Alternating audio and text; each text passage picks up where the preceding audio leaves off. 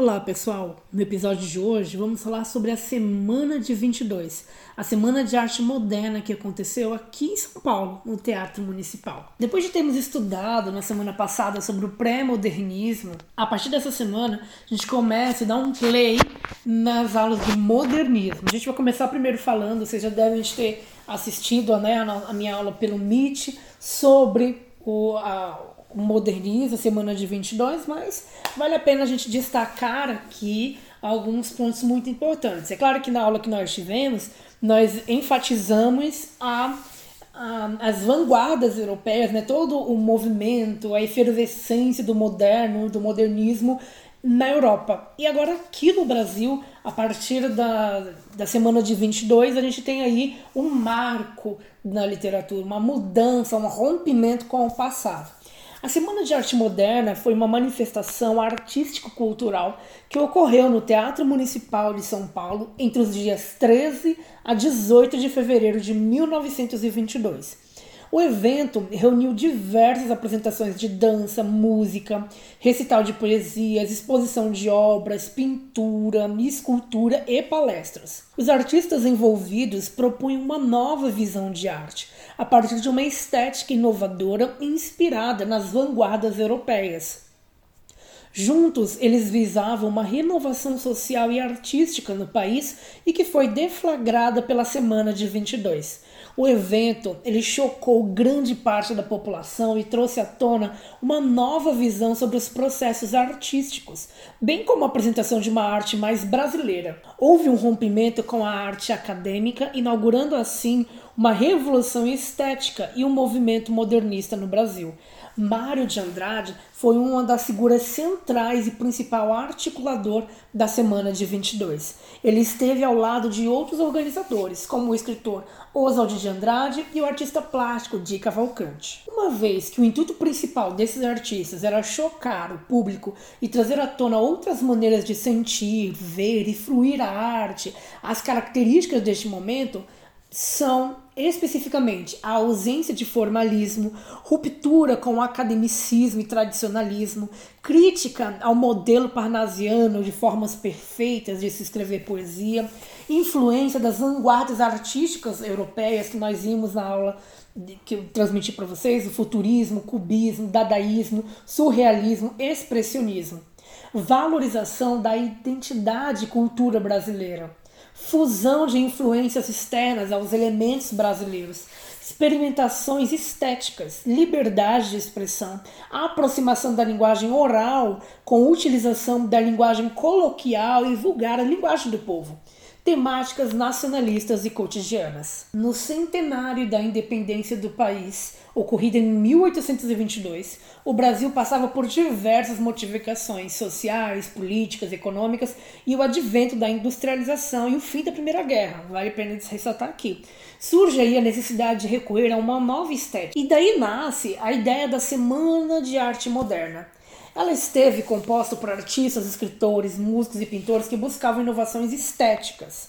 O intuito era criar uma maneira de romper com os parâmetros que vigoravam nas artes em geral. A maioria dos artistas eram descendentes das oligarquias cafeeiras de São Paulo, que, junto aos fazendeiros de Minas, formavam uma política que ficou conhecida como café com leite, como eu havia falado para vocês na nossa aula da semana passada.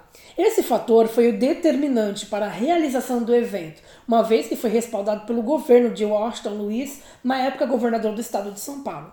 Além disso, a maioria dos artistas, os quais possuíam possibilidades financeiras para viajar e estudar na Europa, trouxe aqui para o país diversos modelos artísticos. Assim, unidos à arte brasileira, foi se formando um movimento modernista no Brasil.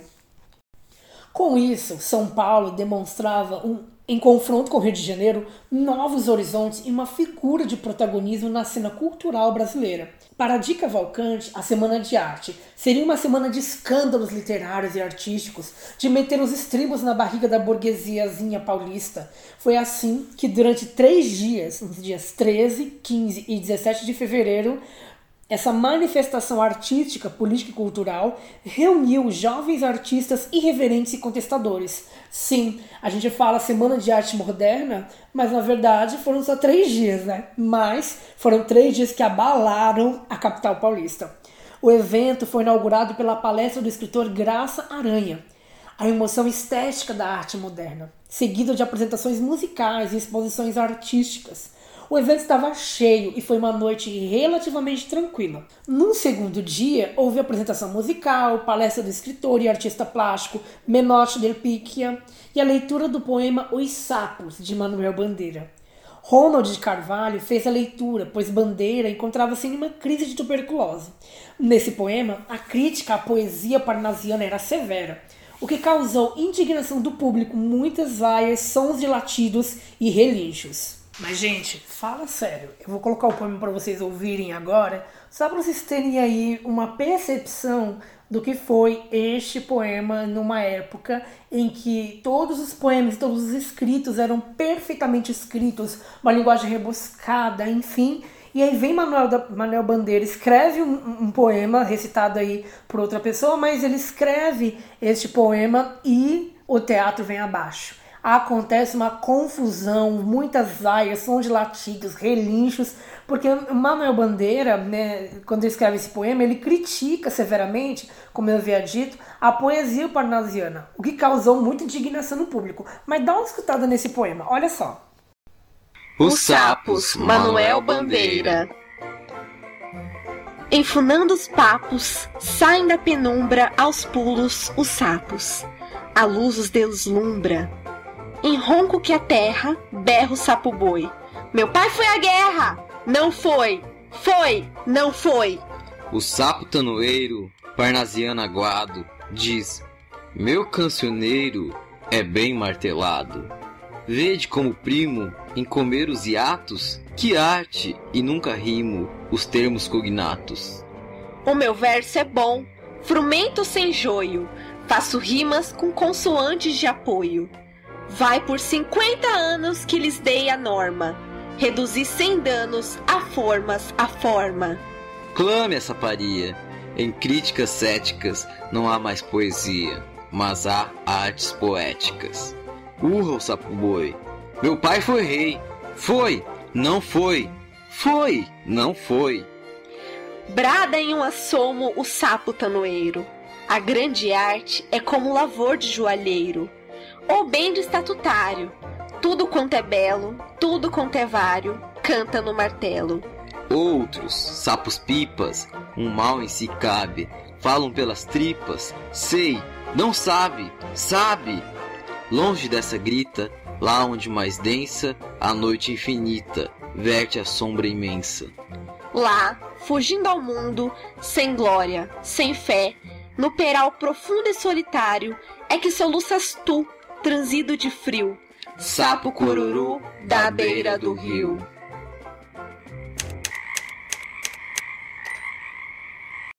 Num tom irônico, o eu lírico recusa os sapos que se orgulham de seus versos perfeitos na forma e assim debocha literalmente dos parnasianos.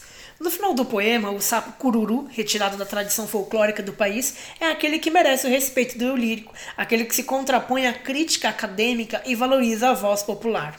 Depois desse caos que foi o segundo dia, no terceiro, o teatro estava mais vazio. Houve uma apresentação musical com mistura de instrumentos, exibida pelo carioca Vila Lobos. Nesse dia, o músico subiu ao palco vestindo casaca e calçando em um pé sapato e no outro um chinelo.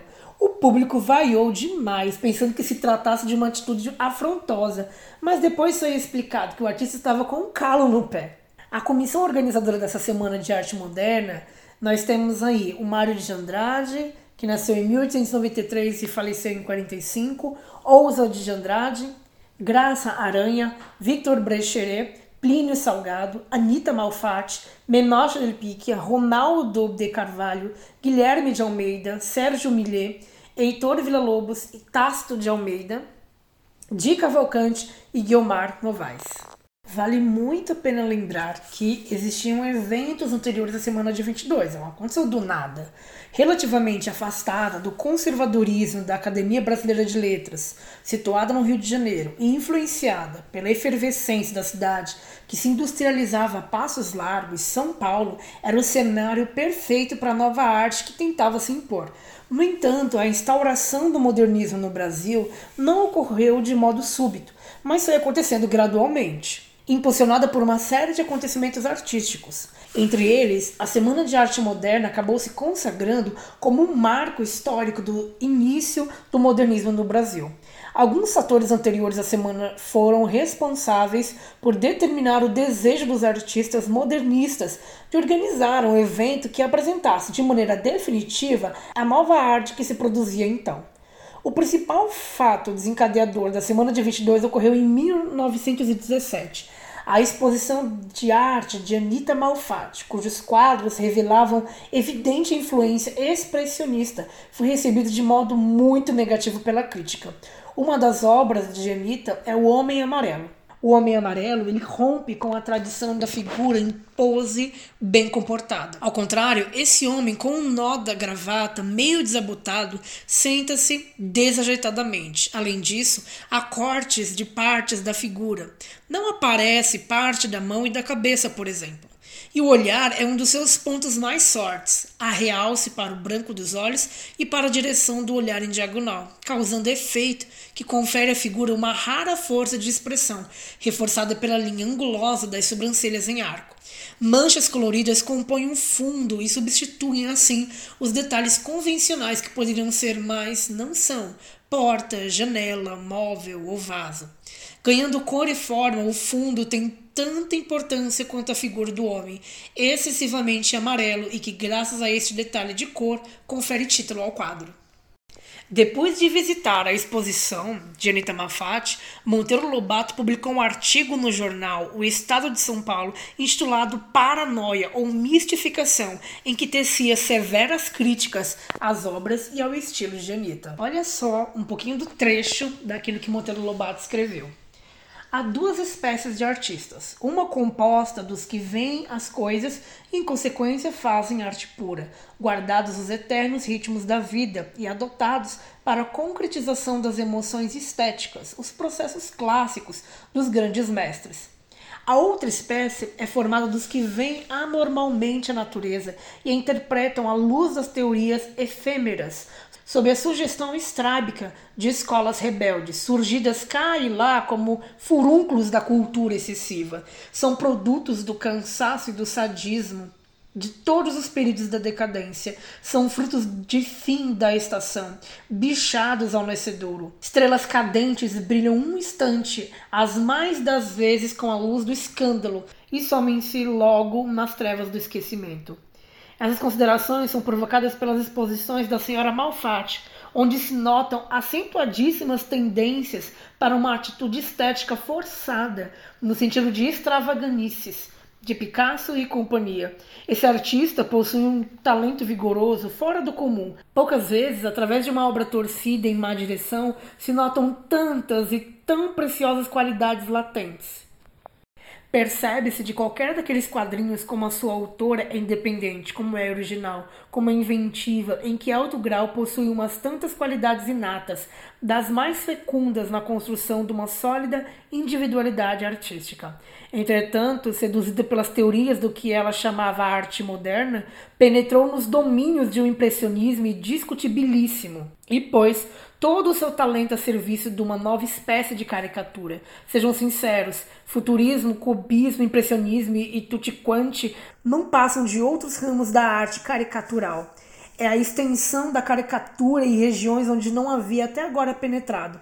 Caricatura da cor, caricatura da forma, mas caricatura que não visa como a verdadeira ressaltar uma ideia, mas sim desnortear, aparvalhar, atordoar e a ingenuidade do espectador. Monteiro Lobato. Paranoia ou mistificação? As críticas de Monteiro Lobato deixam entrever o modo como os apreciadores da arte convencional encaravam a arte moderna. Caricatura, arte passageira e impura, diferente do que produziam os chamados grandes mestres.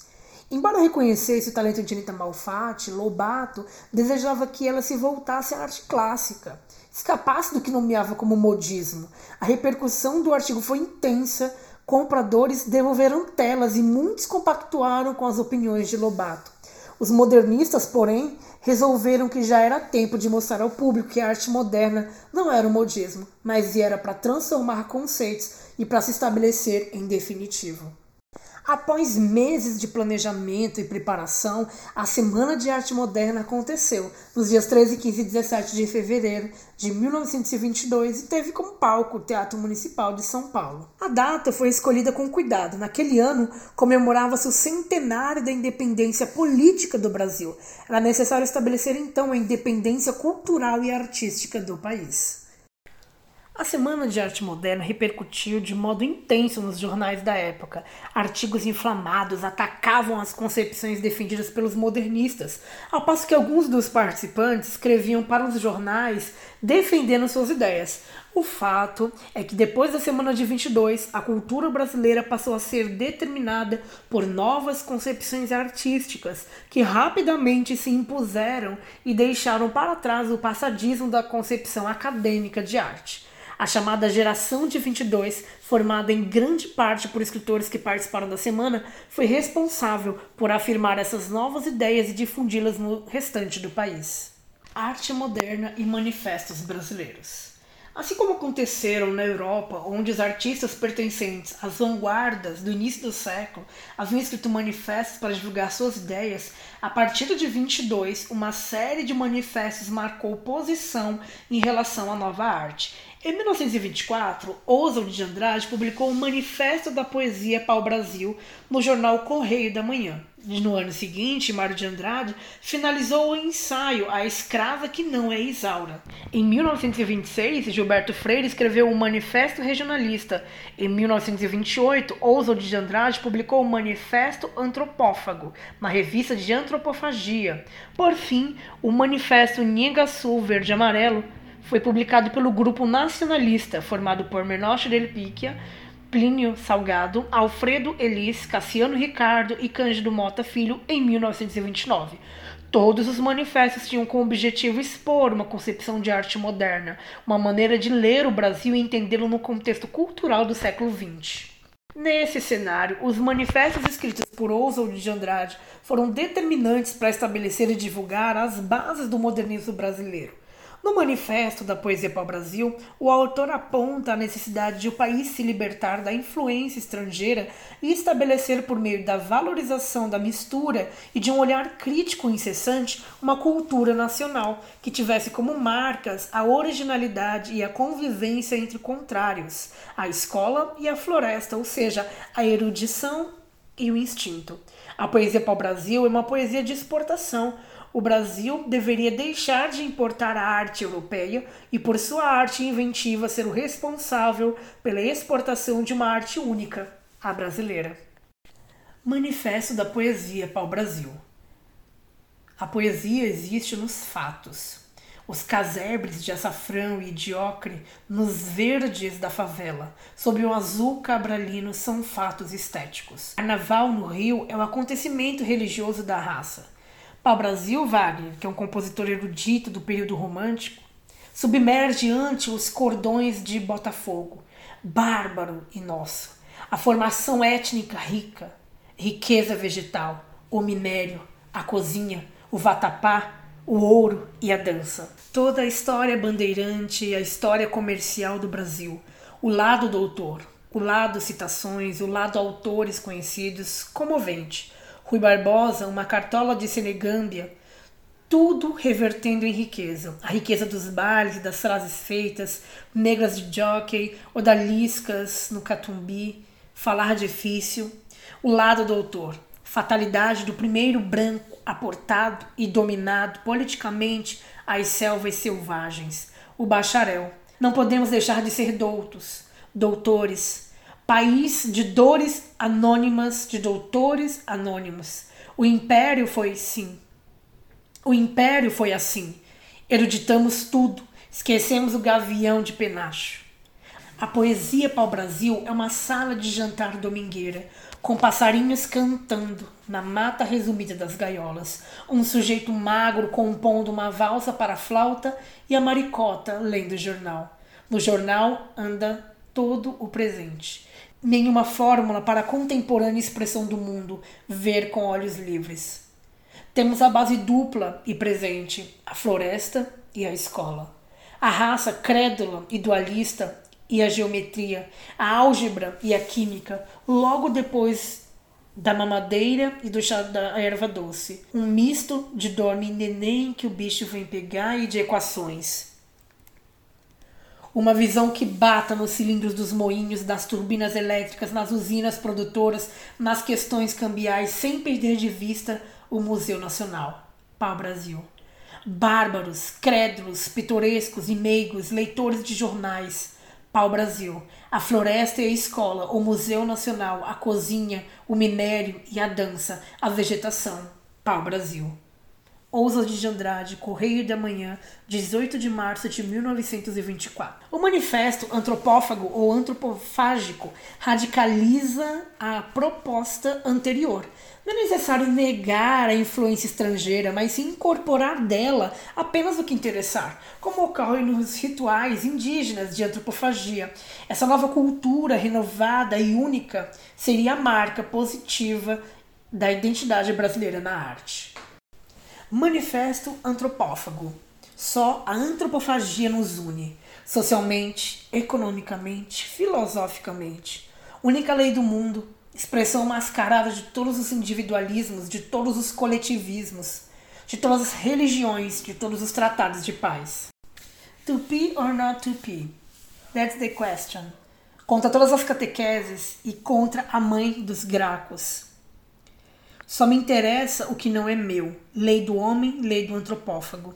Queremos a Revolução Caraíba, maior que a Revolução Francesa, a unificação de todas as revoltas eficazes na direção do homem. Sem nós, a Europa não teria sequer a sua pobre Declaração dos Direitos do Homem. Contra um mundo reversível e as ideias objetivadas. Cadaveirizadas. O stop do pensamento que é dinâmico o indivíduo vítima do sistema, fonte das injustiças clássicas, das injustiças românticas e o esquecimento das conquistas interiores. Nunca fomos catequizados. Fizemos foi o carnaval, o índio vestido de senador do império, fingindo de piti, ou figurando nas óperas de Alencar cheio de bons sentimentos portugueses. A nossa independência ainda não foi proclamada, Frase típica de Dom João VI: Meu filho, põe essa coroa na tua cabeça antes que algum aventureiro o faça. Expulsamos a dinastia. É preciso expulsar o espírito bragantino, as ordenações e o rapé de Maria da Fonte. Contra a realidade social vestida e opressora cadastrada por Freud, a realidade sem complexos, sem loucura, sem prostituições e sem penitenciárias do matriarcado de Pindorama. Ousa de Andrade, em Piratininga, anos 374 da declutição do Bispo Sarginha, revista de antropofagia número 1 do ano 1 de maio de 1928. Com o início do modernismo aqui no Brasil, a geração de 22, portanto, sedimentou, rompeu o nosso processo de dependência cultural e partiu em busca de uma identidade mais nacionalista. O Brasil era um país novo e fazia-se necessária uma renovação cultural que representasse essa transformação. E nesse processo característico do período, a mistura, a ambiguidade, a paródia, o humor e a ironia foram procedimentos constantes na produção artística. A linguagem tornou-se mais vibrante, mais próxima do coloquial, mais maleável. A revisão crítica do processo colonial se deu por meio de um olhar irônico e muitas vezes paródico. O Brasil passou a ser o país da mistura, da miscigenação racial e cultural, e para representar essa nova literatura não havia mais separação entre forma e conteúdo. Aquilo que se escrevia estava diretamente relacionado a como se escrevia. Houve quase um abandono dos versos rimados e ritmados e das formas fixas de composição poética, como o soneto. O imperativo passou a ser a liberdade, a quebra de todos os padrões que determinavam no passado o que era poesia. Na nossa próxima aula, a gente vai ter mais detalhes e mais características desse que foi um dos períodos mais importantes da nossa literatura brasileira, o modernismo, e nós vamos falar da primeira geração do modernismo. Sim, assim como o romantismo, nós tivemos aí três gerações do modernismo. Então, eu te vejo na nossa próxima aula, aqui no nosso próximo episódio. Um grande abraço e até breve.